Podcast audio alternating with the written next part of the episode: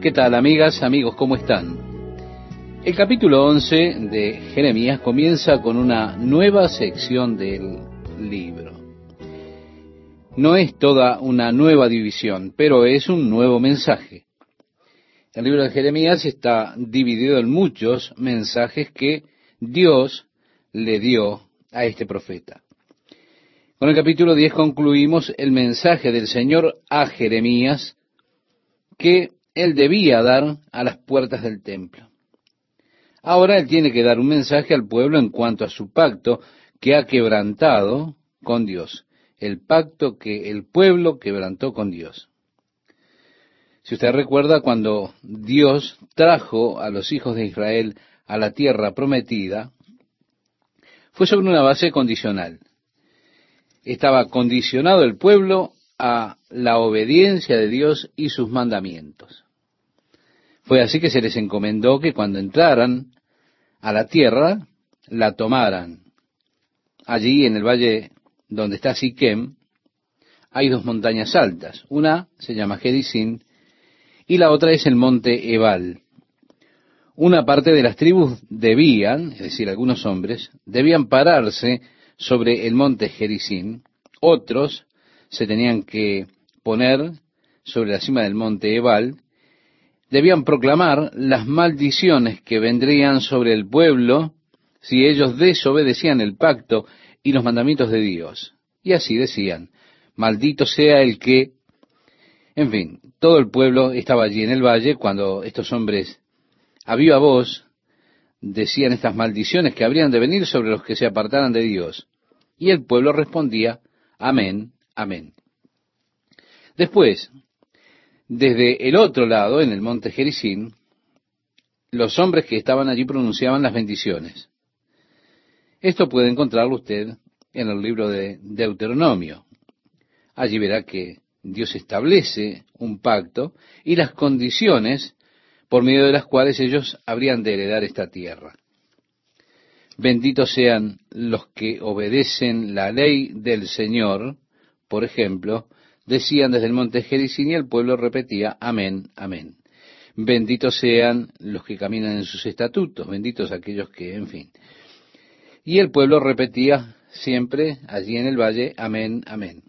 Así que debió ser esto una gran escena cuando piense más de un millón de personas estaban congregadas en ese valle y los hombres estaban proclamando de un lado las maldiciones, del otro las bendiciones, que eran la base del pacto por el cual ellos habrían de heredar la tierra que Dios le había prometido a Abraham. Dios está declarando oficialmente para ellos que han quebrantado ese pacto cuando nosotros entramos en el libro del profeta Jeremías. Dios entonces ya no está más atado por el pacto que reportaba que Dios les daba la tierra. ¿Por qué? Porque ellos rompieron el pacto con Dios. Así que ahora tenemos esto que nos dice el profeta Jeremías en el capítulo 11 versículos 1 en adelante.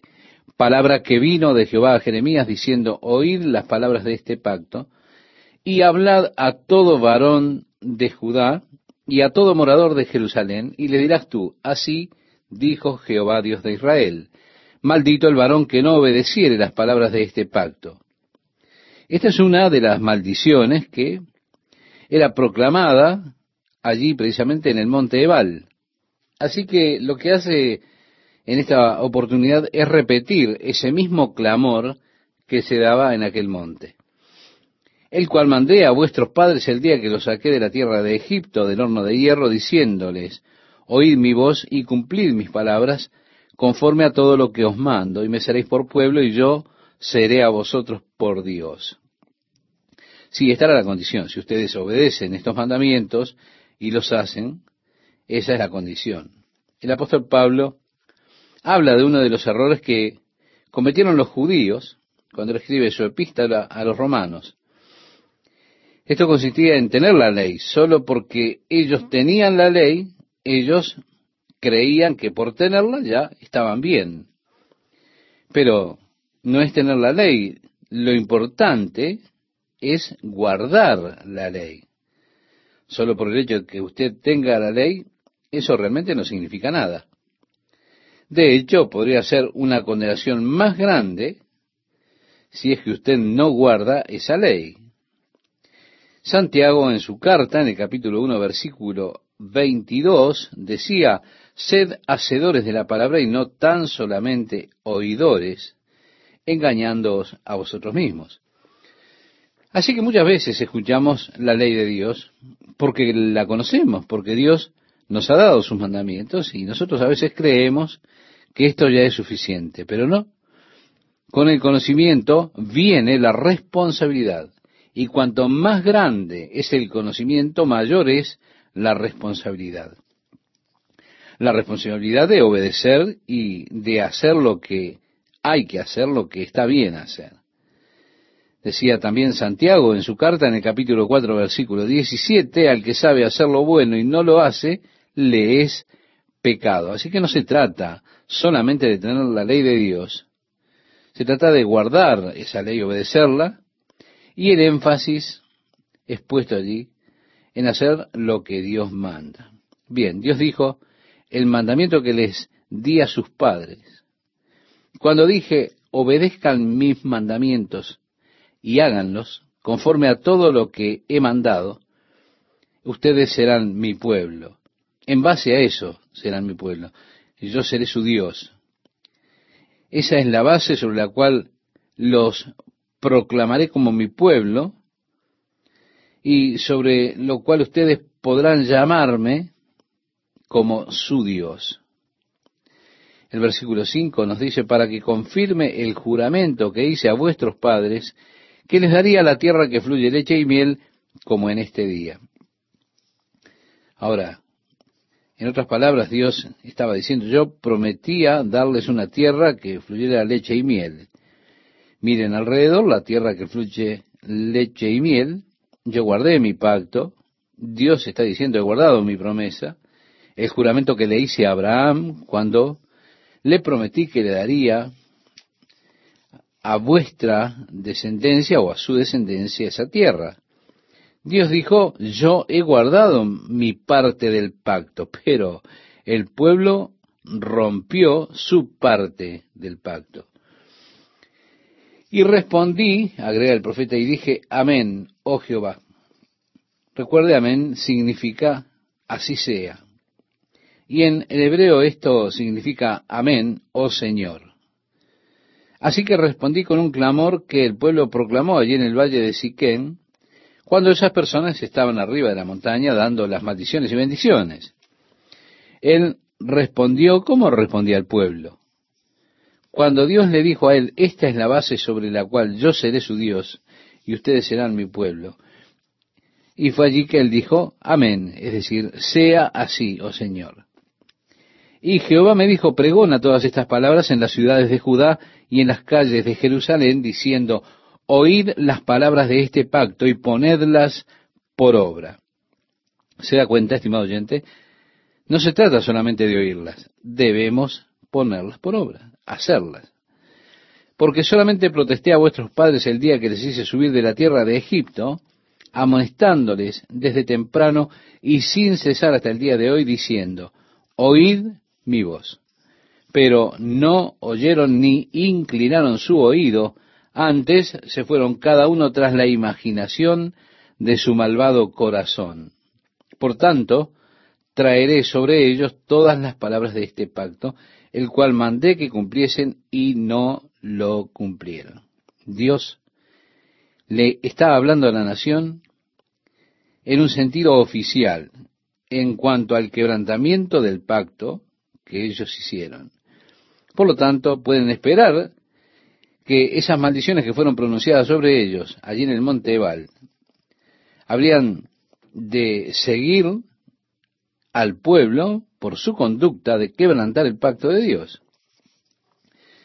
Si usted retrocede a Deuteronomio, al capítulo 28, o aquí podemos decir en el capítulo, en el comienzo del capítulo 27, en el versículo 9, le dice acerca de este incidente en el monte Ebal y cómo se pararían sobre el monte Gerizim para bendecir al pueblo. Luego en el versículo 13 las tribus que debían pararse sobre el monte Ebal para pronunciar las maldiciones. En el versículo 15 nos dice, maldito el hombre que hiciera escultura o imagen de fundición, abominación a Jehová. ¿Qué es lo que Dios dice? Dios dice, en cuanto al pacto, que ha sido roto aquí, y que tantas como eran las ciudades, eran los dioses que tenían.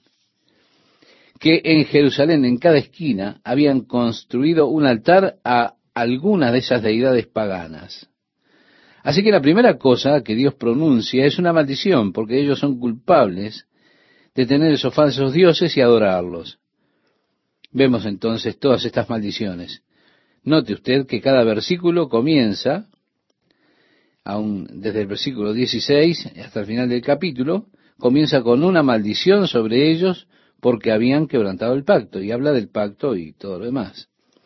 Ya en el capítulo 28 Dios enumera cuáles serían las maldiciones, y en el versículo 16 dice, maldita sea la ciudad y el campo, maldita sea su canasta y su tienda, o su provisión de comida que disminuya, podríamos decir. Maldito serás tú en la ciudad, maldito en el campo, maldita tu canasta, tu arteza de amasar, maldito el fruto de tu vientre, el fruto de tu tierra, la cría de tus vacas, los rebaños de tus ovejas, maldito serás al entrar y maldito en tu salir, y Jehová enviará contra ti la maldición y todo lo demás. Sí, sí. Él haría que la pestilencia se aferrara a ellos. El Señor les golpearía con tisis. El versículo 22 lo dice así, en el versículo 25 dice, Jehová te entregará derrotado delante de tus enemigos, Jehová te herirá. Versículo 27, con la úlcera de Egipto, sea lo que fue de ellos. Y así que él les está diciendo todas estas cosas que habrían de acontecerles si ellos rompían el pacto. Ahora el profeta Jeremías está pronunciando al pueblo, tú has hecho esto, tú has roto el pacto de Dios. Por lo tanto, las maldiciones han de venir sobre ti. ¿Por qué? Porque ellos no obedecieron ni inclinaron su oído. Ellos caminaron cada uno en la imaginación de su corazón.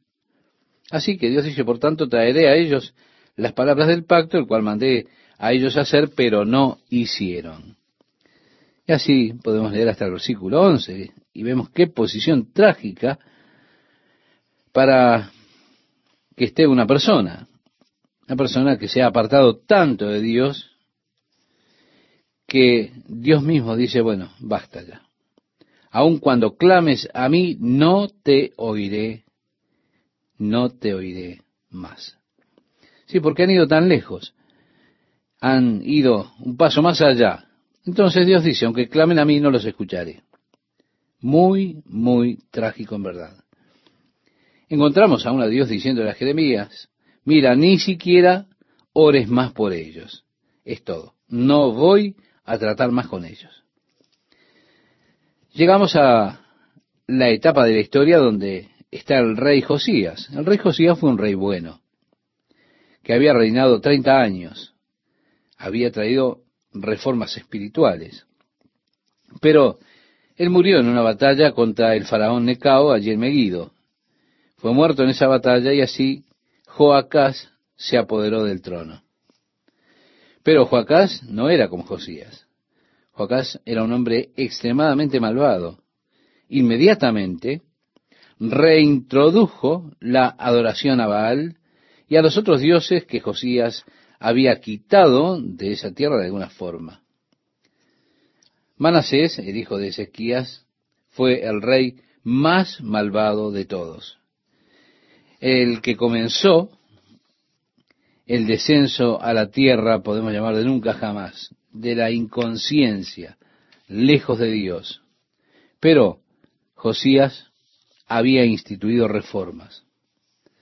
Ahora, Joacás sumerge al pueblo nuevamente en el pecado de sus antepasados, o los pecados que fueron traídos sobre ellos por parte de Manasés, hijo de Ezequías. Y Dios está quejando delante de este pueblo, diciéndole, han roto un pacto el cual hice con sus padres, porque se han vuelto a las iniquidades de sus antepasados. Es decir, a lo que ocurría durante el tiempo de Manasés. Dios declara a través de Jeremías en el verso 12 de este capítulo 11, irán las ciudades de Judá y los moradores de Jerusalén y clamarán a los dioses, a quienes queman ellos incienso, los cuales no los podrán salvar en el tiempo de su mal. Además de decir Dios, si ellos claman a mí, no habré de escuchar, que clamen a sus dioses. Esos pequeños dioses que ellos adoraban no tenían poder ninguno para ayudarlos. No podían oír, de hecho, usted recuerda cómo con frecuencia en los salmos y en las profecías de Isaías, Dios hablaba, el salmista, también en contra de la adoración a esos dioses falsos, mostrando la tontera de hacer eso. ¿Por qué? Porque un hombre toma un trozo de madera, un palo, talla en él un pequeño ídolo, después con parte de ese palo enciende fuego para cocinar, con parte del palo que era tallado como un pequeño Dios, él lo usa para decir, este es mi Dios. Pero de ese mismo palo, otra parte está siendo quemada para cocinar allí con el fuego, está siendo consumido. ¿Se da cuenta la tontera de decirle a ese pequeño trozo de madera que es un Dios? La tontera de orar y adorar una imagen hecha por mano de hombre. Es una obra de sus manos. El hombre mismo lo creó. Después pone los ojos sobre eso y entonces el salmista decía que esos ídolos no podían verlos. Él ponía sus oídos o le ponía oídos como él a esos ídolos, pero esos ídolos no podían oír. Le hacía pies como los pies de aquel que estaba haciendo el ídolo, pero ese ídolo no podía caminar. ¡Qué tontería! Usted tiene un Dios que no puede ver, no puede oír, no puede caminar. Así fue que ellos clamaban a sus dioses, pero ellos no escuchaban. ¿Por qué? Porque no podían escuchar. No eran verdaderos dioses. Ahora, cuando, podríamos decir así, los chips están caídos, vienen los problemas. Es entonces cuando usted quiere verdaderamente respuestas. Cuando ya no hay ningún programa que pueda presentar con esos ídolos, entonces usted querrá llamar verdaderamente a Dios. Pero qué trágico, si usted le ha vuelto las espaldas a Dios por mucho tiempo, tanto que cuando usted esté en ese momento de desesperación, usted llamará a su Dios diciéndole, Dios, Dios, ayúdame. Y él simplemente moverá su cabeza y dirá, no soy tu Dios. Tú no me has adorado. Has estado viviendo para tus propios placeres. No me llames, no soy tu Dios. No me llames Dios porque no he sido para ti tu Dios. Eso sí es trágico de verdad. Con todo fue lo que Dios dijo que les había de ocurrir. Ellos me llamarán, pero yo diré, no soy su Dios.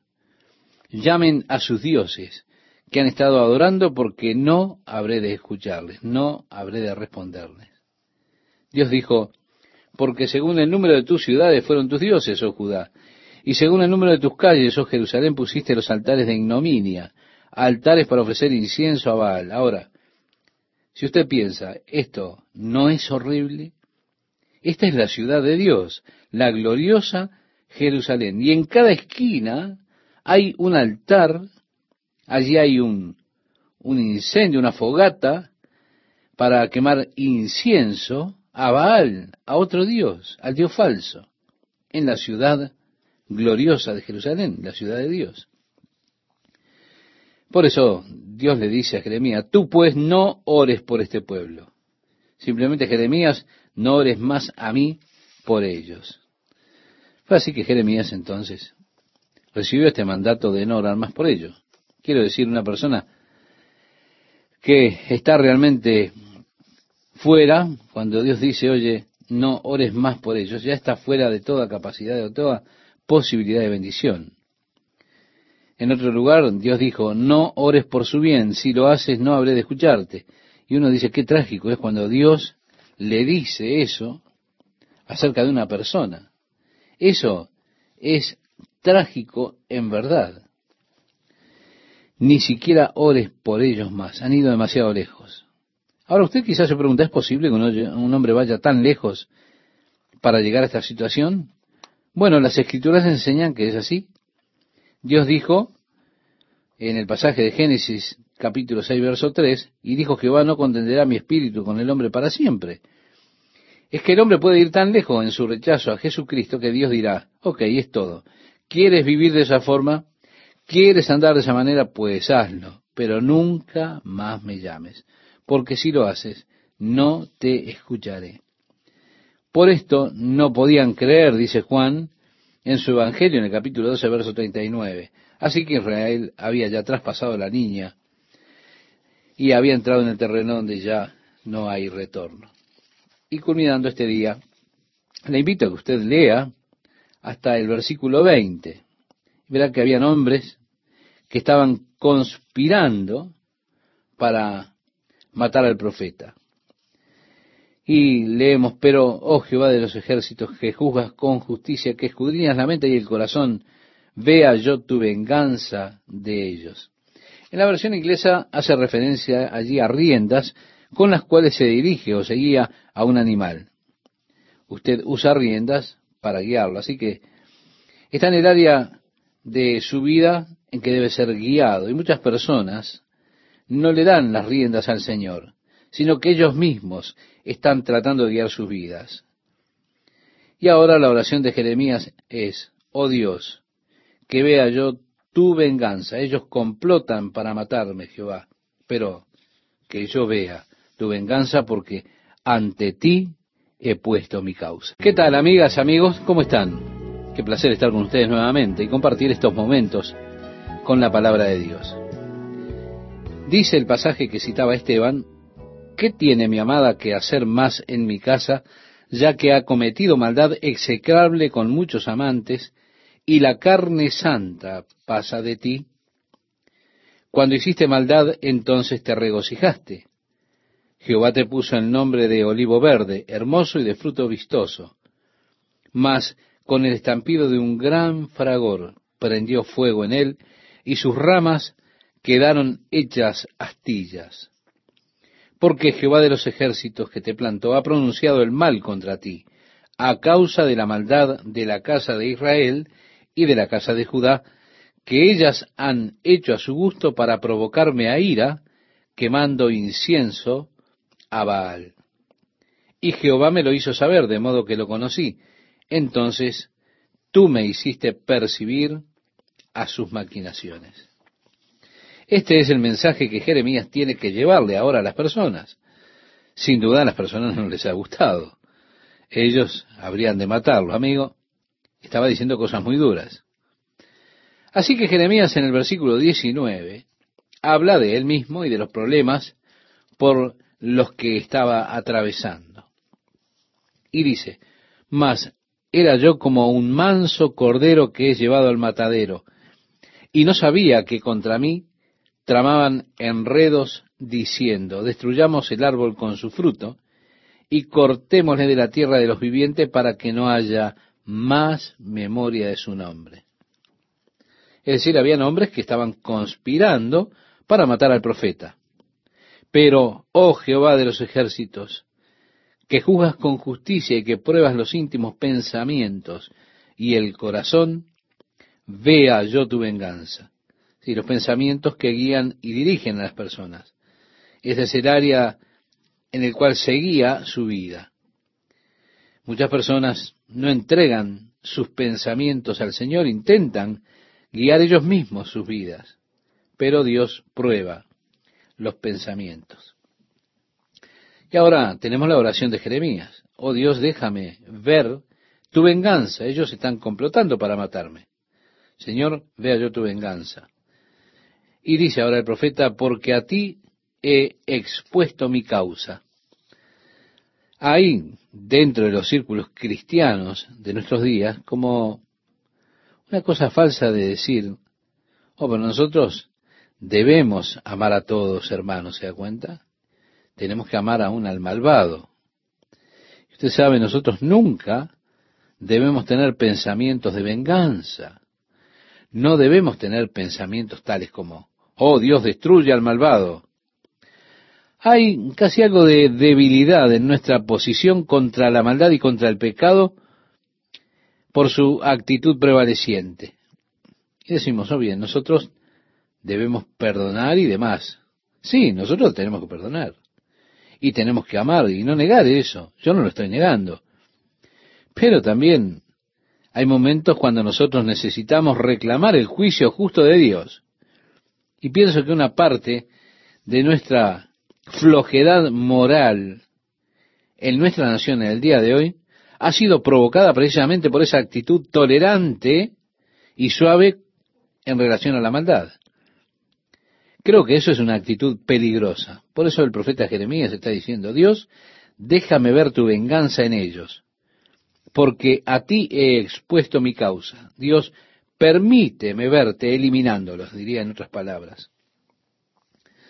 Por tanto, así dice Jehová, en el verso 21 leemos cómo Dios le responde a Jeremías respecto de los hombres de Anatot, los cuales procuran quitarte la vida diciendo, no profetices en el nombre de Jehová, no sea que mueras a nuestras manos. Sí, le están diciendo, deja de profetizar en nombre de Dios, porque te vamos a matar. Por tanto, así dice Jehová de los ejércitos, he aquí que yo visitaré esto sobre ellos. Los mancebos morirán a espada y sus hijos y sus hijas morirán de hambre, de modo que no queden reliquias de ellos, porque traeré el mal sobre los hombres de Anatot, es decir, el año de su visitación. Vemos, Dios promete que ha de traer juicio sobre los que han conspirado para matar al profeta de Dios, Jeremías. Y Jeremías continúa. Ahora él habla acerca de esta situación. El hombre malvado, Joacás, el rey, está en el poder. Entonces comienza diciendo, justo eres tú, oh Jehová, para que yo dispute contigo. Es decir, comienza con esta base, una base de fundamento importante. Y se trata de esto, de conocer esto, que Dios es justo. Ahora, yo no siempre comprendo la justicia de Dios o el juicio de Dios. Mire usted, como cristianos nosotros tenemos problemas. Debido a que yo creo que Dios es justo, creo que Dios es amor, tengo a veces dificultades para comprender muchas cosas que ocurren en el mundo. Porque parece que si Dios es un Dios de amor, entonces, ¿por qué Él permite que pasen estas cosas? Si Dios es justo, entonces, ¿por qué las personas malvadas muchas veces son las que prosperan? Y muchas veces las personas buenas, las personas honestas, son lastimadas, sufren. Ahora, si yo fuera Dios, yo bendeciría a todas las personas honestas, justas, y hundiría en la más profunda desesperación a los malvados. Ahora, esto ocurriría porque yo soy estúpido. Porque entonces, ¿cómo sabría yo realmente que ellos me aman a mí? ¿Cómo sabría que ellos me aman por lo que yo soy? Ellos podrían estar diciendo palabras que ellos no quieren decir porque no quieren verse perjudicados. Y uno piensa, si todas las personas justas fueran bendecidas, tuvieran gran prosperidad y todo lo demás, ¿sabe qué ocurriría? Ocurriría lo que pasó con Job. Satanás podría decir, así como dijo de Job, hey, Job te sirve por nada. Mira la forma en que lo has bendecido. ¿Por qué alguien no te serviría si lo bendecís de esa manera. Tú no sabes si Job realmente te ama. No sabes si Job realmente es fiel. No, él es un mercenario. Él solo tiene buen sentido. Es la forma en que tú lo bendices, por lo cual te está adorando y te está alabando, es debido a la prosperidad que le has dado. Esto es lo que decía en otras palabras Satanás a Dios. Mire, yo estaba conversando con una persona el otro día, un hombre muy adinerado. Estábamos almorzando juntos. Él me estaba contando acerca de sus dificultades. La dificultad estaba en el hecho de que él había estado con varias jóvenes, pero él no sabía si ellas realmente lo amaban o no. Él decía que sentía la necesidad de ir a algún lugar con unos jeans y dejar a un lado sus autos lujosos y yates y todo lo demás, porque él estaba buscando una mujer que lo amara a él, no que amara su chequera. Y él realmente decía, no sé si me aman. Todas ellas me conocen, saben quién soy, saben lo que tengo, por eso yo no sé, cuando ellas vienen allí sonriendo y vienen a hablar conmigo, si realmente están interesadas en mí o, en mi billetera. bueno, esto sería un problema difícil de resolver, ¿verdad? Sería el mismo problema que tendría Dios si él maldijera a todos los malvados y bendijera a todos los justos.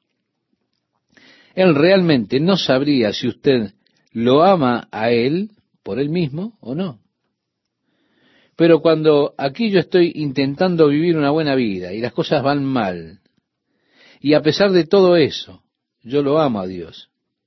Yo no le doy la espalda a él, no lo maldigo, porque las cosas de repente van mal y no cometo ese error tonto de decirlo a Dios, comienzo a maldecirlo, entonces Él se da cuenta, Él sabe. Así que Dios permite que yo atraviese el fuego de la prueba, y si aún así yo lo adoro y le alabo, y le digo, muy bien, a pesar de todo esto, yo Señor aún te amo. Yo no te amo porque me bendices, te amo porque te amo, debido a lo que tú eres, no debido a tus bendiciones o lo que sea que hayas hecho por mí. Dios, yo te amo solo por ser tú quien eres. Cuando Dios sabe eso, es maravilloso.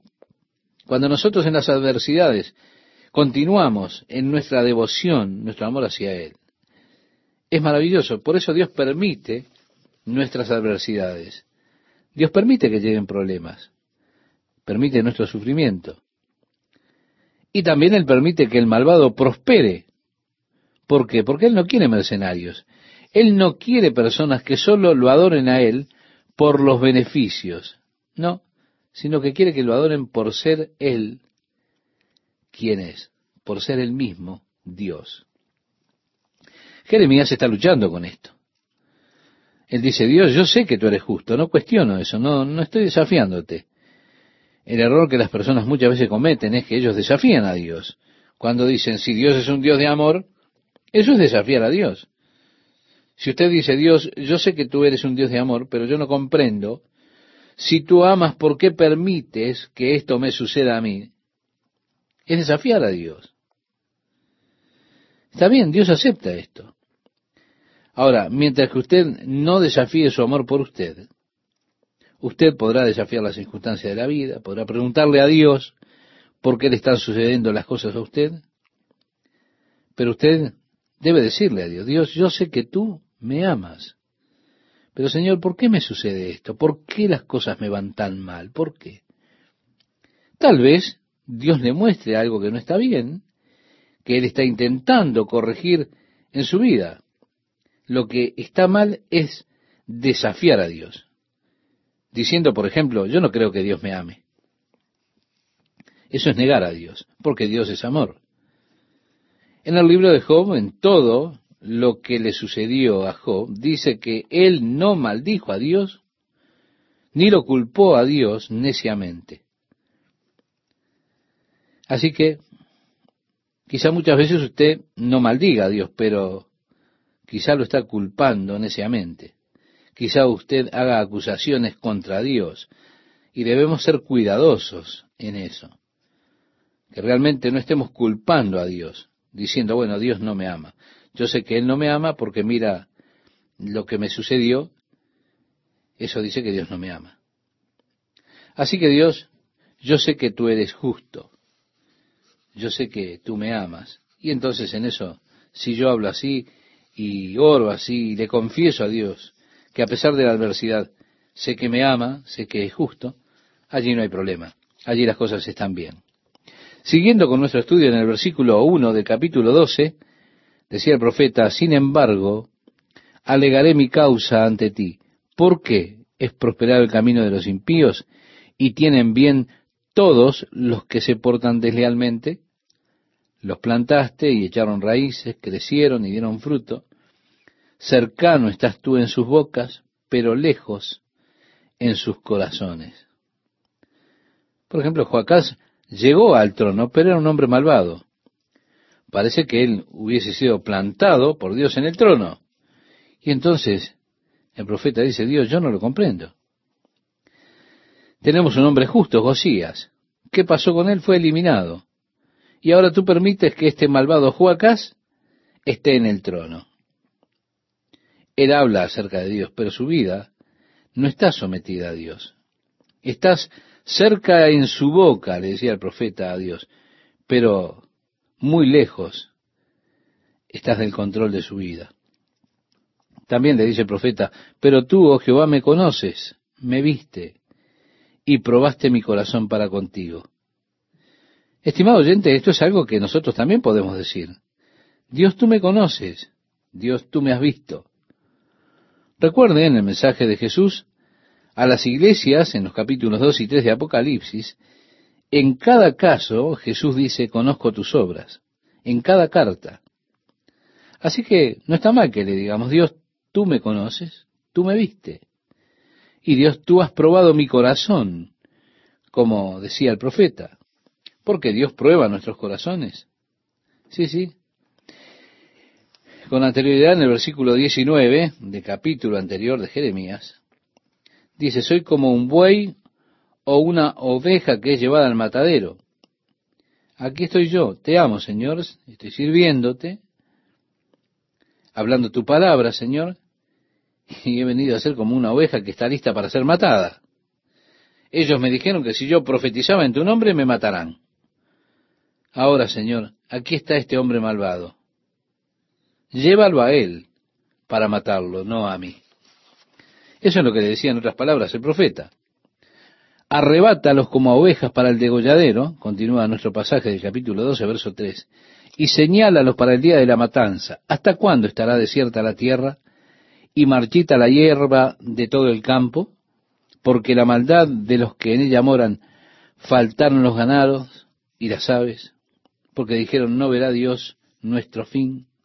Si ellos están ignorando a Dios, habían sacado a Dios de sus vidas, pero Dios les responde, y le responde al profeta, ¿tú piensas que es difícil ahora?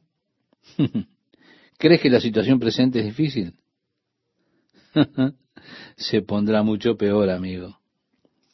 Si corriste con los de a pie y te cansaron, si estuviste en una carrera con los de a pie, ¿cómo en el mundo tú correrás con los caballos? Decir, ¿cómo si te has cansado en estas pequeñas cosas? ¿Qué harás cuando la cosa se ponga realmente difícil? Yo sí creo, yo sé que las cosas se pondrán mucho, mucho más difíciles en vez de estar mejor. Pienso que toda nuestra sociedad está llegando al grado máximo en cuanto a nuestros estándares de vida, cultura y demás. Pienso que hemos llegado a lo máximo y venimos ya este, en una caída estrepitosa. Vamos barranca abajo. Sea que nos guste o no, se nos harán demandas que exigirán mayores sacrificios. En los altos estándares que aguardamos y disfrutamos, no estaremos, eso se termina. Venimos cuesta abajo. Las cosas comienzan a ponerse difíciles, más difíciles que antes, y serán más difíciles que mejores. Si usted ha corrido con los de a pie y ellos lo han cansado, estimado, ¿qué hará usted cuando lo corran con caballos. si usted se ha cansado a nivel del suelo, ¿cómo hará para correr a través de los pantanos del Jordán, podríamos decir? Dios realmente no responde la pregunta. Señor, ¿por qué el malvado prospera y aquí estoy yo, un hombre justo? Ellos quieren matarme. ¿Cómo puede ser esto, Señor? Dios no responde. Él solamente le dice, hey, aún no se ha puesto difícil la cosa, Jeremías. Se ha de poner realmente difícil. ¿Y qué harás entonces? Dios sabía que Jeremías había estado corriendo. Dijo, tú has corrido con los de a pie. Lo has estado haciendo. ¿Cómo has estado haciendo eso? Bueno, Usted lo ha estado haciendo con la fortaleza y la guía del Señor. Y esa fortaleza y guía que usted tuvo en el pasado es la misma manera en que estará contendiendo con aquellos que vengan ahora ya, no a pie, sino a caballo. Es decir, usted tiene que confiar en el Señor. Dios nos tiene a todos nosotros, los creyentes, en un verdadero entrenamiento.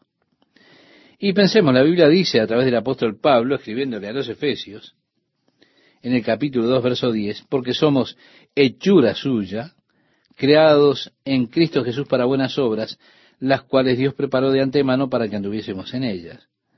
Si Dios nos tiene a cada uno de nosotros en entrenamiento para prepararnos para el futuro. Dios siempre prepara a sus hijos para lo que sea que tengan que enfrentar. Y Dios sabe lo que usted tendrá que enfrentar en el futuro. De esa manera Dios lo entrena preparándolo para eso, porque Él nunca lo tomará de sorpresa. Nunca lo colocaría en un lugar sin antes haberlo preparado a usted para que esté en ese lugar. Pero voy a ir un poco más allá. Él también está preparando ese lugar para usted. No solo a usted para ese lugar, sino está preparando el lugar para usted. Para los hijos de Israel, a través de la experiencia en el desierto, Él dijo, en todo lugar donde coloques tu tienda, yo iré delante de ti, prepararé el lugar para que coloques tu campamento. A mí me gusta mucho esto. Dios va delante de mí. Si Él va preparando el lugar para mí. Yo nunca llego a un lugar sin que Dios me preceda, sin que Él haya arreglado todo para mí. Pero Él también ha estado trabajando en mí, preparándome para cuando llegue a ese lugar. Así que Dios está obrando en cada uno de nosotros, preparándonos para los días más difíciles que han de venir, enseñándonos a confiar en Él, enseñándonos lecciones de fe y mostrándonos que Dios no nos fallará, Dios nos cuida. No importa lo que venga, el Señor estará con nosotros y nos ayudará. Él me está enseñando, me está entrenando, porque uno de estos días yo estaré corriendo con los que vienen a caballo. Pero si no he estado corriendo con los de a pie, nunca seré capaz de correr con aquellos que vengan con caballos. Así que Dios está obrando en nuestras vidas. Está permitiendo esas pequeñas pruebas que usted está atravesando. Todo es parte de la obra de Dios en su preparación de su vida para las cosas del futuro, que han de ser más difíciles que lo que experimentamos ahora o en el pasado. Así que esta es la respuesta de Dios a Jeremías. La nación se hundirá. Jeremías puede ver que la nación va cayendo, que los hombres malvados están en control de todo y que están guiando al pueblo cuesta abajo. Él dice, Dios, ¿por qué permites que el malvado prospere? ¿Por qué permites que tome el control y guíe al pueblo en este camino de destrucción? Dios solamente le dice ahí, sujétate el cinturón de seguridad. Se pondrá realmente duro. Has estado corriendo con los de a pie. Ellos te han cansado, pero hey, pronto vas a estar corriendo con los de a caballo. Tú solo tendrás que confiar en mí, solo tendrás que esperar, yo te cuidaré. Pero tú tienes que tener completa confianza en mí. Y así, culminando, leemos este versículo 6 del capítulo 12 que expresa por qué Jeremías, aún tus hermanos y la casa de tu padre, aún ellos se levantaron contra ti, aún ellos dieron grito en pos de ti, no los creas cuando bien te hablen. Es decir, a pesar de que ellos te digan, no, Jeremías, eres un hermano perfecto. No les creas, porque ellos están conspirando contra ti, tus propios hermanos de carne y sangre. ¿Qué tal amigos? ¿Cómo están? Nuestro pasaje de este día, le invito a que lo leamos juntos, dice así, he dejado mi casa desamparé mi heredad, he entregado lo que amaba mi alma en mano de sus enemigos. Dios está declarando en cuanto a la nación de Israel esto. Ahora, yo quiero que usted, estimado oyente, note cómo Dios todavía le está hablando a Israel, el amado de mi alma. Y él habla del pueblo de esta manera, aunque ellos se olvidaron de Dios, aunque ellos van barranca abajo, van hacia abajo como por un tubo, podríamos decir así, le han vuelto las espaldas a Dios. Con todo, Dios los llama el amado de mi alma, así lo llama este pueblo. Qué grande es el amor de Dios. Y continúa diciendo, mi heredad fue para mí como león en la selva. Contra mí dio su rugido, por tanto la aborrecí. ¿Es mi heredad para mí como ave de rapiña de muchos colores? Bueno, podríamos decir que estas aves son bastante perversas. Aún las gallinas, cuando usted, por ejemplo, tiene allí un pollito que nació mal formado o tiene algo diferente, los otros vienen y lo picotean hasta matarlo. Así aquí, un ave manchada sería, por supuesto, picoteada por otras aves. Dios dice que Israel se ha convertido como un ave manchada. Venid, reuníos, vosotras todas las fieras del campo, venid a devorarla. Muchos pastores han destruido mi viña, hollaron mi heredad, convirtieron en desierto y soledad mi heredad preciosa. Los pastores la han destruido. Yo pienso en el día de hoy, ¿cuántos hombres que han tomado para sí el título de pastor están realmente destruyendo los campos, al rebaño de Dios, conduciéndolos lejos de Dios. Es tremendo, ¿verdad? Dice el profeta, fue puesta en asolamiento y lloró sobre mí desolada, fue asolada toda la tierra, porque no hubo hombre que reflexionase. Yo pienso que uno de los problemas más grandes que enfrentamos en el día de hoy es que vivimos en un mundo desesperado. Las cosas se están volviendo realmente desesperantes.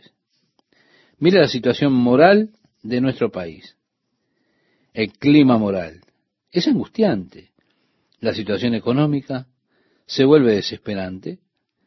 La situación internacional es desesperante.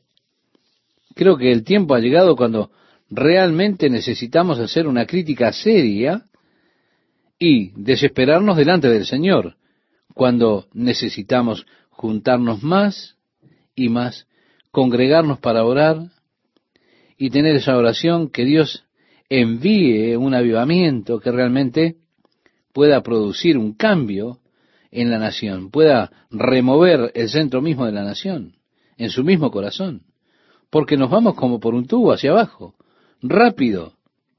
Nadie está haciendo una crítica y Dios dijo que este es el problema. Las cosas van hacia abajo, pero nadie realmente hace una crítica. Decimos, por Dios, esto es horrible, pero eso es todo. No nos estamos desesperando delante de Dios por la situación. Ningún hombre está haciendo una crítica constructiva, válida.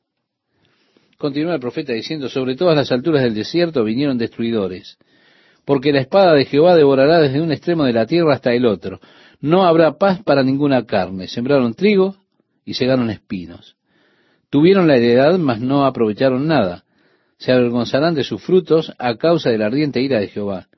Así dijo Jehová contra todos mis malos vecinos, que tocan la heredad que hice poseer a mi pueblo Israel. He aquí que yo los arrancaré de su tierra y arrancaré en medio de ellos a la casa de Judá. Y después que los haya arrancado volveré y tendré misericordia de ellos, y los haré volver cada uno a su heredad y cada cual a su tierra y si cuidadosamente aprendieren los caminos de mi pueblo, para jurar en mi nombre diciendo, vive Jehová, así como enseñaron a mi pueblo a jurar por Baal, ellos serán prosperados en medio de mi pueblo. Ahora, Dios prometió que el que los sacaría de la tierra sería Él. Ellos habrían de ser sacados afuera de esa tierra. Más allá en Jeremías, él predice que será por setenta años que ellos habrán de estar fuera de la tierra. Pero Dios dijo, más si no oyeren, arrancaré esa nación sacándola de raíz y destruyéndola, dice Jehová. Si ellos vienen y me obedecen, entonces vamos a establecer las cosas nuevamente. Pero si no, habrán de ser destruidos.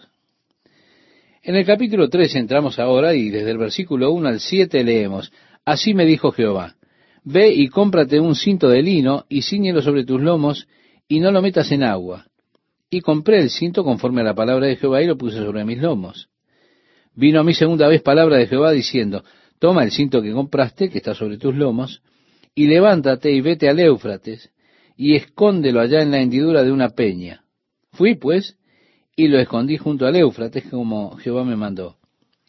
Y sucedió que después de muchos días me dijo Jehová, levántate y vete al Éufrates, y toma de allí el cinto que te mandé esconder allá. Entonces fui al Éufrates, cavé y tomé el cinto del lugar donde lo había escondido, y he aquí que el cinto se había podrido, para ninguna cosa era buena. Estimado oyente, como usted puede imaginar, si usted toma un cinturón de lino y va y lo coloca debajo de una roca, y después de mucho tiempo usted vuelve y saca eso de allí, los insectos se lo habrán comido, habrán dejado agujeros en el cinto. No servirá más para nada, como él dijo. Ahora Dios le dice, póntelo y úsalo en las calles nuevamente y predica al pueblo. Ahora, ellos le veían cuando él llegaba con este lindo cinturón de lino y dirían, wow, miren qué cinto. Eso llama la atención, pero cuando tiene que usar esta cosa nuevamente, se dirían, ¿para qué está usando esta cosa toda asquerosa y agujereada? Y vino a mí palabra de Jehová diciendo, así ha dicho Jehová, así haré podrir la soberbia de Judá y la mucha soberbia de Jerusalén este pueblo malo que no quiere oír mis palabras, que anda en las imaginaciones de su corazón, y que va en pos de dioses ajenos para servirles, y para postrarse ante ellos, vendrá a ser como este cinto, que para ninguna cosa es bueno. Porque como el cinto se junta a los lomos del hombre, así hice juntar a mí toda la casa de Israel y toda la casa de Judá, dice Jehová, para que me fuesen por pueblo y por fama, por alabanza y por honra, pero no escucharon. Les dirás pues esta palabra, así ha dicho Jehová, Dios de Israel. Sí, él avanza a la siguiente cosa, pero la idea con la faja o con el cinto era que la nación una vez estuvo unida a Dios. Y cuando estaba unida a Dios era una cosa muy hermosa. Un pueblo que adoraba a Dios, que lo servía, que estaba unido a Él. Pero cuando ellos se apartaron de Dios, lo que una vez fue hermoso y glorioso se volvió feo y repugnante. Esa misma nación que una vez fue la gloria de la tierra mostrando el amor y las bendiciones de Dios que venían sobre ella, ahora se ha vuelto la maldición de la tierra al apartarse ellos del lugar de la comunión, de la cercanía con Dios. Se volvieron buenos para nada. Hay un libro interesante llamado La luz y la gloria en el cual trazan las raíces históricas de los Estados Unidos y muestran cómo Dios tuvo una mano definitiva en la fundación de esta nación, aun cuando Dios no fundó esta nación como sí fundó la nación de Israel. Con toda la mano de Dios estaba sobre los padres fundadores. Pero es trágico que nos hemos apartado de las raíces básicas sobre las cuales fue establecida esta nación. Una vez fuimos admirados por el mundo.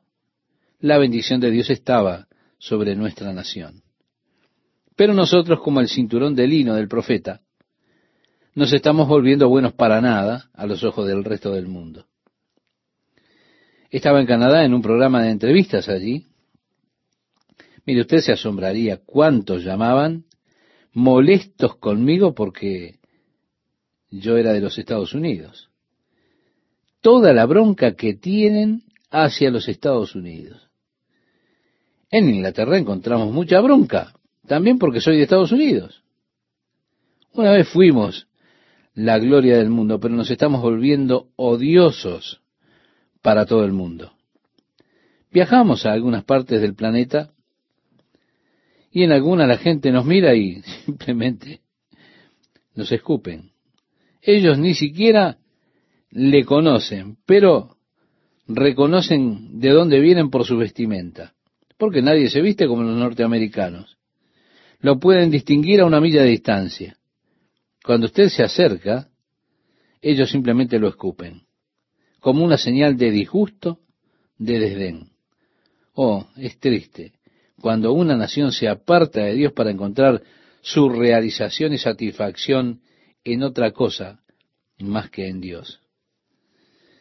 Ahora en el versículo 12 tenemos la segunda cosa que plantea aquí el profeta, que le dice Dios, háblales a ellos, una especie de, de proverbios que utiliza.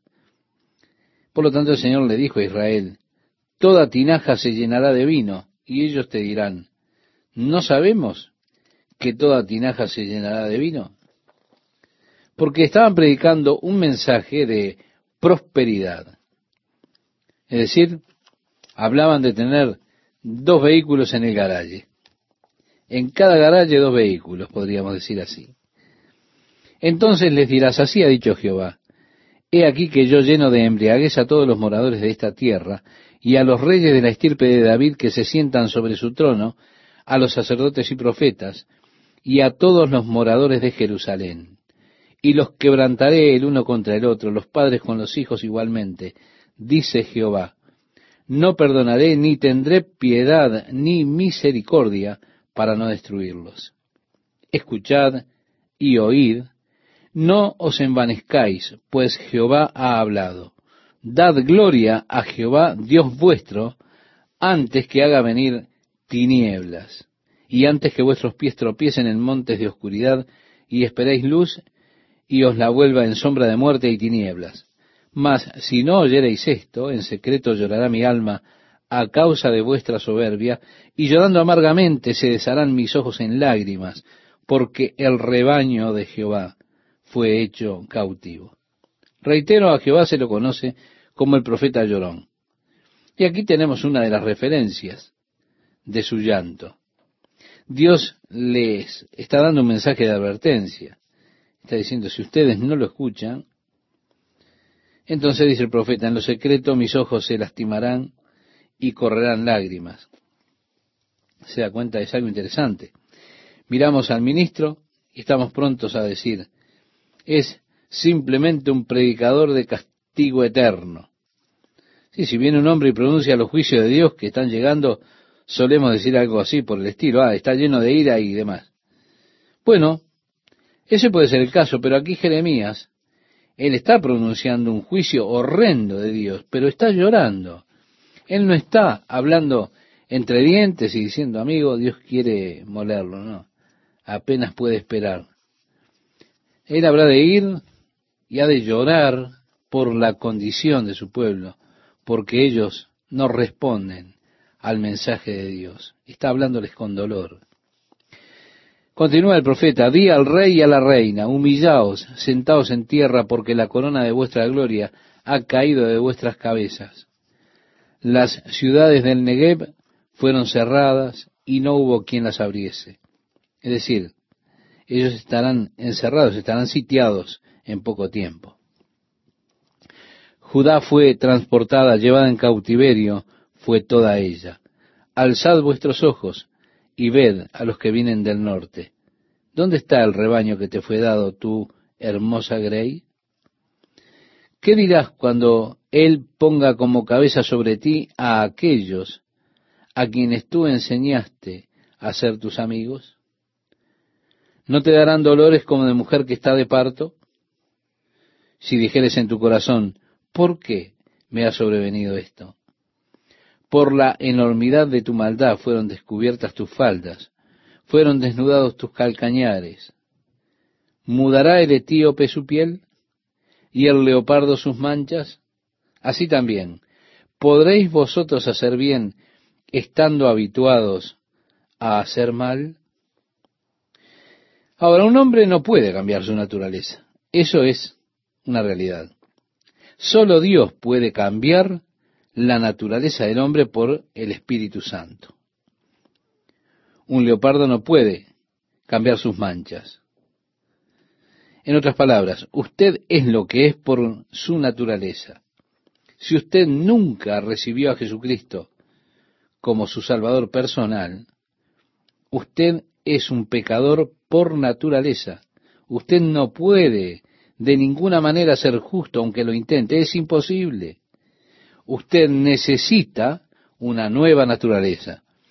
Usted puede tomar, por ejemplo, un cerdo de un chiquero, le da un buen baño con jabón, le pone desodorante, toma un spray de perfume y le echa, y le pone un collarcito alrededor del cuello. Déjelo ir. ¿Sabe qué hará? Él irá derechito al barro. Él se ha de revolcar en eso, porque ese es su ambiente. El ambiente que él ama es su naturaleza. Ama revolcarse en el barro. Y esa es la naturaleza de algunas personas. Usted puede limpiarla, darle buenas acciones, puede decirlo, está en un buen ambiente, ¿se da cuenta? Bueno, volvamos a traerlos de ese ambiente y vamos a limpiarlos. Y vamos a ver qué hacen. Era de volver a ser y a mancharse de pecado como lo hacía antes, porque es su naturaleza. Déjelo ir y verá lo que hace. Lo que usted necesita es un cambio de naturaleza. Por eso es que Jesús dijo que no estén sorprendidos cuando les digo que no se maravillen, cuando les digo os es necesario nacer otra vez. Él le dijo esto al maestro de Israel, a Nicodemo. Esa fue su respuesta. Un cambio de naturaleza.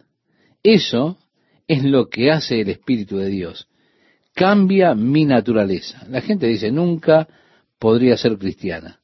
Ellos no aceptan al Señor porque dicen, no, no, nunca podré hacerlo. Por supuesto que nunca podrá hacerlo. Y nadie, excepto usted, puede lograrlo. Usted no puede hacer eso con su poder, pero sí puede hacerlo por el poder y la obra del Espíritu Santo, que puede darle a usted una nueva naturaleza. Dios es que lo hace. Es Él que nos da una naturaleza completamente nueva, una naturaleza que proviene de Él. Así que Dios habla acerca del hecho de que un hombre es lo que es por naturaleza. Él no puede cambiar, excepto por el poder de Dios. Dice el profeta, por tanto, yo los esparciré al viento del desierto como tamo que pasa esta es tu suerte, la porción que yo he medido para ti, dice Jehová, porque te olvidaste de mí. Y esto es lo que habrá de acontecer, porque ustedes me han olvidado, es lo que está diciendo aquí el profeta. Y así le invito a que usted lea este pasaje, capítulo 14 de Jeremías, que muestra que una sequía se extendía ya por sobre toda la tierra, y sería bueno que usted leyera hasta el versículo 7, viendo que el mensaje que Dios le dio a Jeremías tiene que ver en cuanto a esa sequía y luego él ora. Oh esperanza de Israel, dice a partir del verso 8, guardador suyo en el tiempo de la aflicción, ¿por qué te has hecho como forastero en la tierra y como caminante que se retira para pasar la noche? ¿Por qué eres como hombre atónito y como valiente que no puede librar? Sin embargo, tú estás entre nosotros, oh Jehová, y sobre nosotros es invocado tu nombre. No nos desampares. Sí, Jeremías continúa en interceder ante Dios, aunque Dios le dijo que no lo hiciera. Jeremías simplemente oraba y decía esto por el pueblo de Dios, pero Dios le decía, no ruegues por este pueblo, como leemos al final del verso 11. No ores a mí por su bien, en otras palabras. Jeremías simplemente oró, pero Dios le dijo que no lo hiciera. Dijo además, a partir del verso 12, cuando ayunen, yo no oiré su clamor y cuando ofrezcan holocausto y ofrenda no lo aceptaré, sino que los consumiré con espada, con hambre y con pestilencia. Y yo dije, ah, Señor Jehová, he aquí que los profetas les dicen, no veréis espada ni habrá hambre entre vosotros, sino que en este lugar os daré paz verdadera. Me dijo entonces Jehová, falsamente profetizan los profetas en mi nombre. No los envié, ni les mandé ni les hablé. Visión mentirosa, adivinación, vanidad y engaño de su corazón os profetizan. Por tanto, así ha dicho Jehová sobre los profetas que profetizan en mi nombre, los cuales yo no envié y que dicen, ni espada ni hambre habrá en esta tierra. Con espada y con hambre serán consumidos esos profetas. palabra de Jehová que vino a Jeremías con motivo de la sequía. ¿Qué tal, amigas, amigos? ¿Cómo están? Yo con la alegría de compartir con ustedes una vez más estos momentos con la palabra de Dios para hoy. Que Dios siga bendiciendo su vida a través de estos programas. Una sequía fue lo que cubría la tierra en ese momento. Y como dice a continuación, se enlutó Judá y sus puertas se despoblaron se sentaron tristes en tierra, y subió el clamor de Jerusalén. Los nobles enviaron sus criados al agua, vinieron a las lagunas y no hallaron agua. Volvieron con sus vasijas vacías, se avergonzaron, se confundieron y cubrieron sus cabezas, porque se resquebrajó la tierra por no haber llovido en el país, estaban confusos los labradores, cubrieron sus cabezas. Aun las siervas en los campos parían y dejaban la cría, porque no había hierba. Y los asnos monteses se ponían en las alturas, aspiraban el viento como chacales. Sus ojos se ofuscaron porque no había hierba. Aunque nuestras iniquidades testifican contra nosotros, oh Jehová, actúa por amor de tu nombre, porque nuestras rebeliones se han multiplicado, contra ti hemos pecado. Vemos que el mensaje que Dios le dio a Jeremías acerca de esta sequía fue así. Luego él oró. Continúa diciendo, oh esperanza de Israel, guardador suyo en el tiempo de la aflicción. ¿Por qué? Te has hecho como forastero en la tierra y como caminante que se retira para pasar la noche? ¿Por qué eres como hombre atónito y como valiente que no puede librar? Sin embargo, tú estás entre nosotros, oh Jehová, y sobre nosotros es invocado tu nombre. No nos desampares. Jeremías continúa intercediendo a pesar de que Dios le había dicho que no lo hiciera. Así ha dicho Jehová acerca de este pueblo. Se deleitaron en vagar y no dieron reposo a sus pies. Por tanto, Jehová no se agrada de ellos. Se acordará ahora de su maldad y castigará sus pecados. Me dijo Jehová, no ruegues por este pueblo para bien. Sí, estimado oyente, Jeremías solo oraba y Dios le dijo, no ores a mí a favor de ellos. Cuando ayunen, yo no oiré su clamor. Y cuando ofrezcan holocausto y ofrenda, no lo aceptaré, sino que los consumiré con espada, con hambre y con pestilencia. Y así podemos continuar leyendo hasta el versículo 15. Es algo terrible. Aquellos profetas que hablaban en nombre del Señor y daban sus propias opiniones, pensamientos o ideas.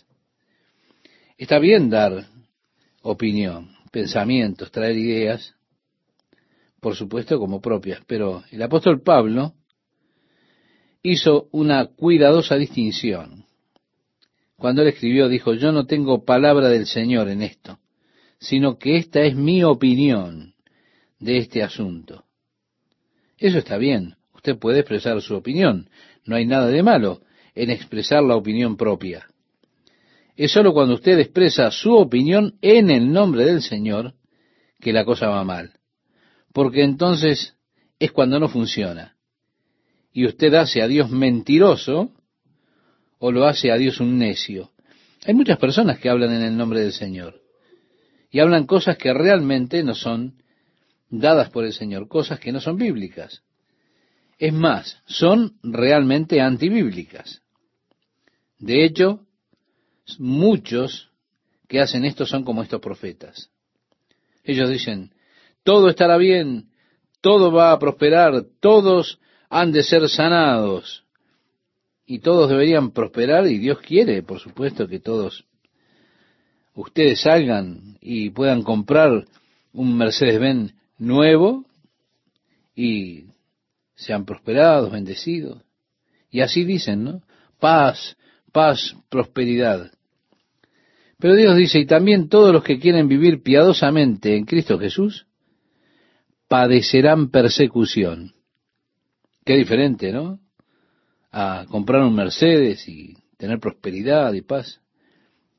Todos los que quieren vivir piadosamente en Cristo Jesús padecerán persecución. Esto le decía el apóstol Pablo a Timoteo en la segunda carta, en el capítulo 3, versículo 12.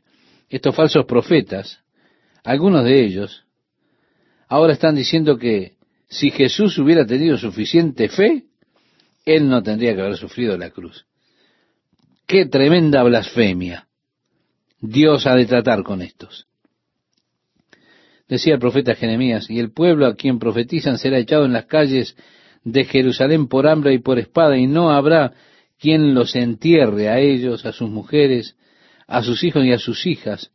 Sobre ellos derramaré su maldad. Sí, los cuerpos, ellos serían matados y serían arrojados allí en las calles. Les dirás pues esta palabra, derramen mis ojos lágrimas, noche y día. Vemos el profeta llorón. Y no cesen, porque de gran quebrantamiento es quebrantada la hija virgen de mi pueblo. De plaga muy dolorosa. Si salgo al campo, he aquí muertos a espada. Y si entro en la ciudad, he aquí muertos de hambre. Porque tanto el profeta como el sacerdote anduvieron vagando en la tierra y no entendieron. Así que, entonces él le pregunta a Dios, ¿has desechado enteramente a Judá? ¿Ha aborrecido tu alma a Sión? ¿Por qué nos hiciste herir sin que haya remedio? Esperamos paz y no hubo bien. Tiempo de curación y he aquí turbación. Reconocemos, oh Jehová, nuestra impiedad, la iniquidad de nuestros padres, porque contra ti hemos pecado. Por amor de tu nombre no nos deseches, ni deshonres tu glorioso trono. Acuérdate, no invalides tu pacto con nosotros.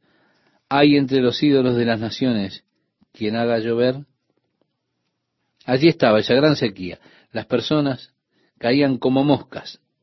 Ellos estaban muriendo por todos los lugares debido al hambre. ¿Hay alguna de estas vanidades de los gentiles o los dioses que adoran los gentiles, los dioses paganos que puedan hacer llover? ¿Y darán los cielos lluvias? ¿No eres tú, Jehová nuestro Dios? En ti, pues, esperamos, pues tú hiciste todas estas cosas. Y él continúa con el mensaje en la sequía.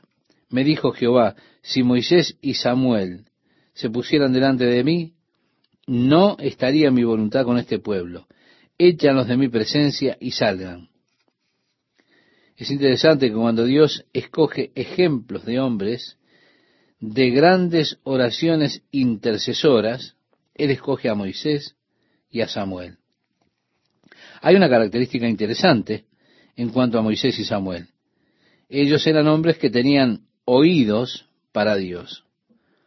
Recuerda, estimado oyente, cuando Moisés estaba en el desierto, él vio un arbusto que no se consumía, estaba ardiendo, pero no se consumía. Él se acercó y Dios le habló desde aquella zarza.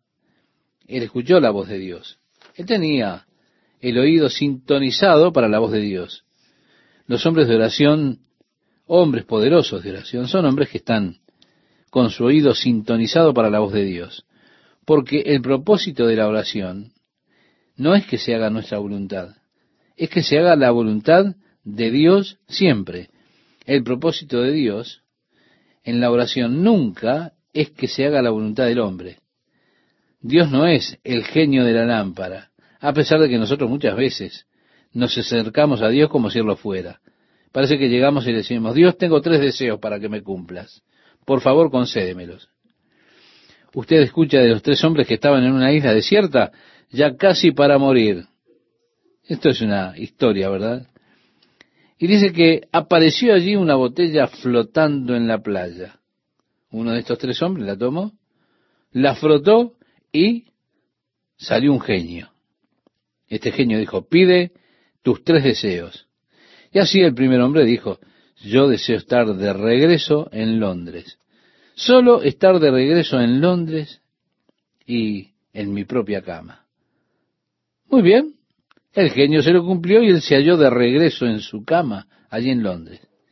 El segundo le dijo, oh, si yo solo pudiera estar en Italia saboreando un buen café una vez más, caminar por las calles de Roma, o estar en Roma saboreando un café. Bien, el genio lo hizo. Y él se vio de repente en Roma saboreando un café. Viene el tercer hombre y le dice, bueno, ¿y tú qué quieres?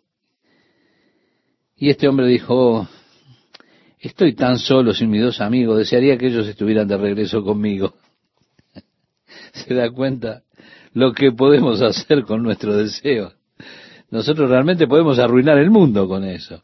Así que la oración no es para que se haga nuestra voluntad. No es que Dios nos va a conceder a nosotros nuestros deseos. Samuel cuando era un niño, un pequeño, fue llevado por su madre al sacerdote Eli. Y allí mientras él dormía, él escuchó una voz que decía, Samuel, Samuel.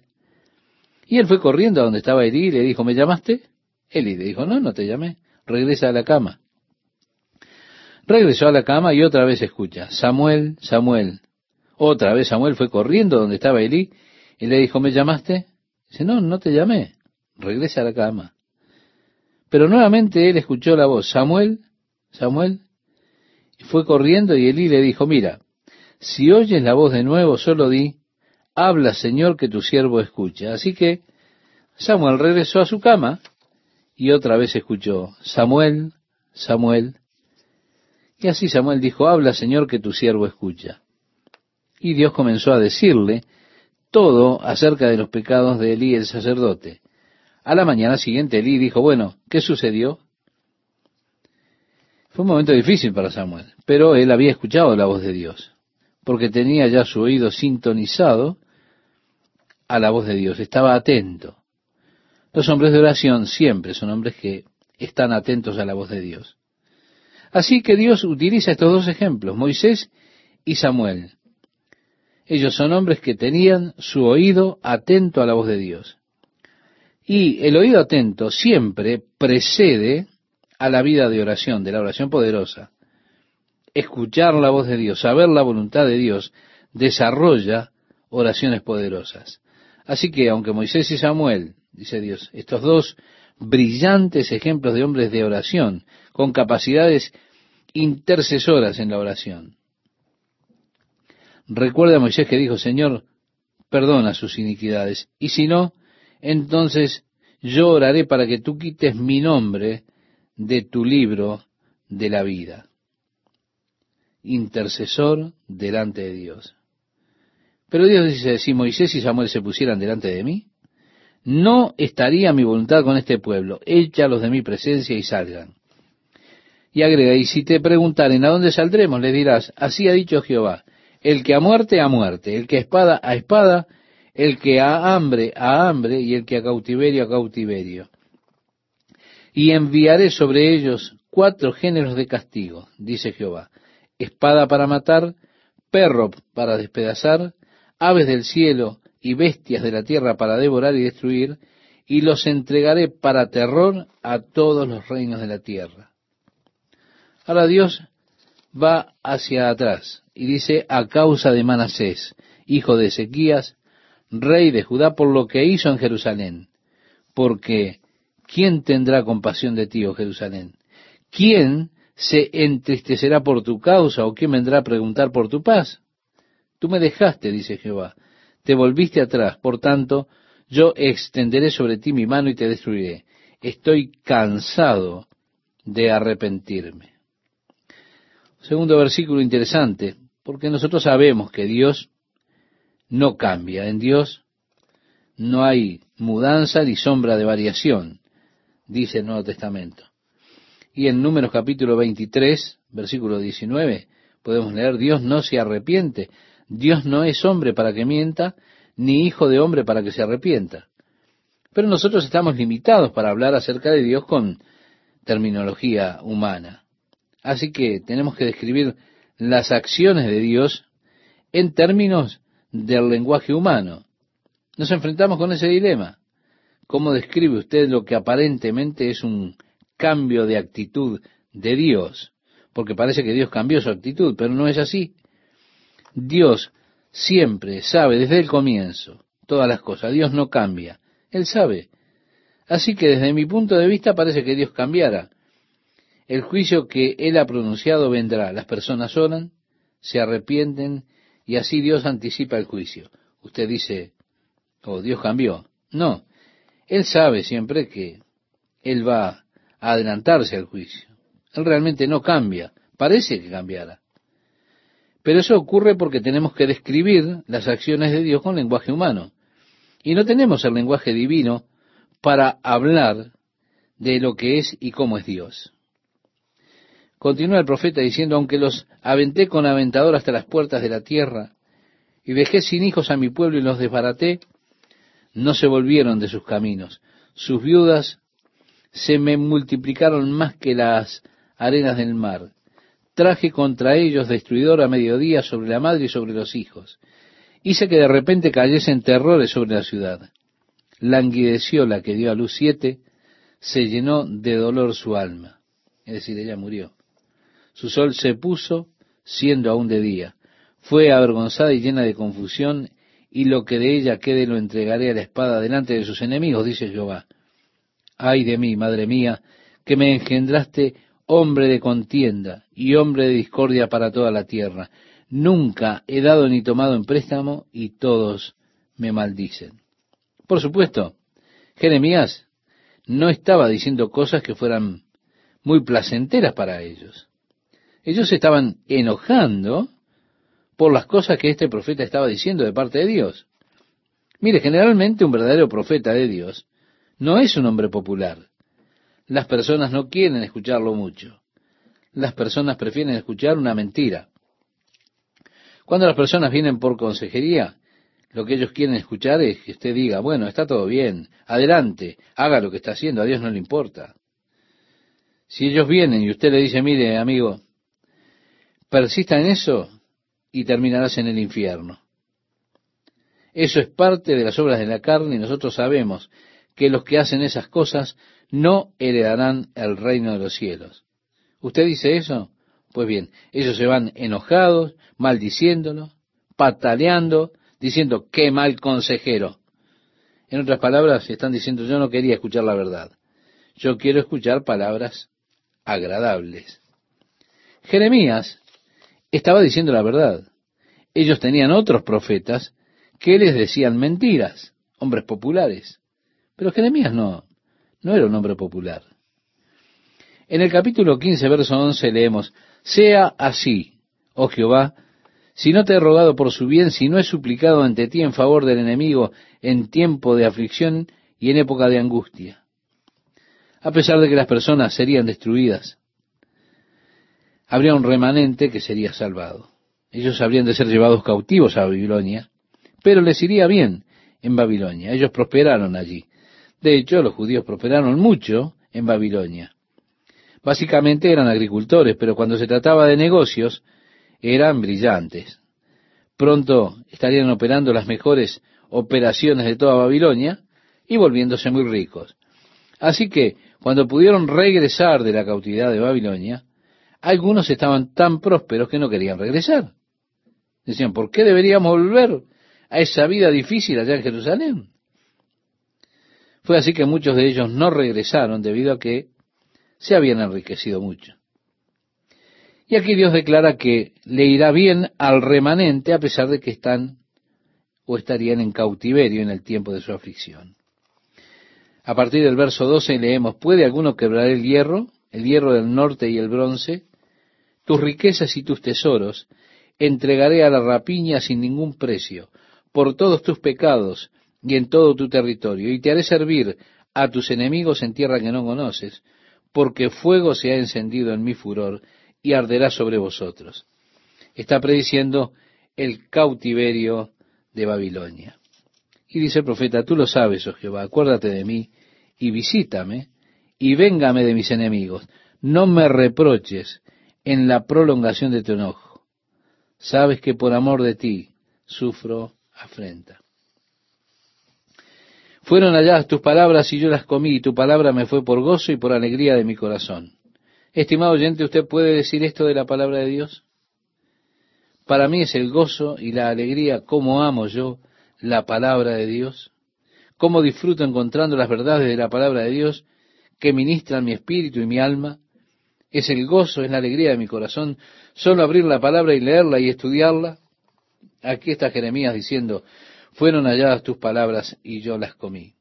Y así podemos seguir leyendo hasta el versículo 21 para ver la promesa de Dios a su profeta.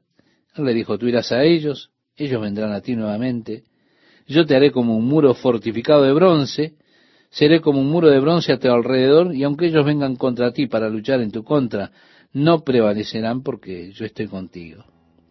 La promesa de Dios para este profeta, es la promesa para su futuro, su sustento, el sustento de su profeta, cuando él hable más adelante la palabra del Señor en el nombre del Señor.